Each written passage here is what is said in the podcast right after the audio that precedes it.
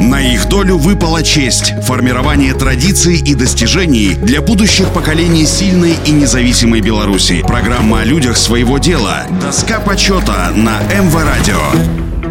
Всем доброго дня, у микрофона Василий Данилов. Поиграй, Ульяна Ивановна, звеневая совхоза имени 10 лет БССР, Министерство совхозов СССР, родилась в 1919 году, деревня Кощичи Домановической волости Реческого уезда. Трудовую деятельность Ульяна Ивановна начала в 1930-х годах весовщиком на пеньковом заводе в местечке Любань. Уже в предвоенные годы Любанский совхоз три года подряд удостоился права участвовать в работе Всесоюзной сельскохозяйственной выставки в Москве. А сосный центр совхоза за короткое время превратился в красивый, благоустроенный поселок. Добросовестным и производительным трудом рабочая поиграй была в числе передовиков растеневодства и вносила посильный вклад в трудовые свершения колхоза. Когда в 1940 году дружный коллектив сосновских полеводов собрал высокий урожай зерновых, она в числе лучших полеводов и механизаторов была отмечена премией. Ульяна Ивановна также постоянно участвовала в совершенствовании сельскохозяйственного производства. Метод междурядного рыхления, предложенный поиграй, был затем распространен во всем хозяйстве. Честный, преданный труд и настойчивость проявленные полеводами в борьбе за выполнение обязательств, увенчались успехом. За период с 1945 по 1947 год урожайность передовой бригаде повысилась почти в пять раз. Указом Президиума Верховного Совета СССР от 24 апреля 1948 года за получение высоких урожаев ржи при выполнении совхозного плана, сдачи государству сельскохозяйственных продуктов и обеспеченности семенами зерновых культур для весеннего сева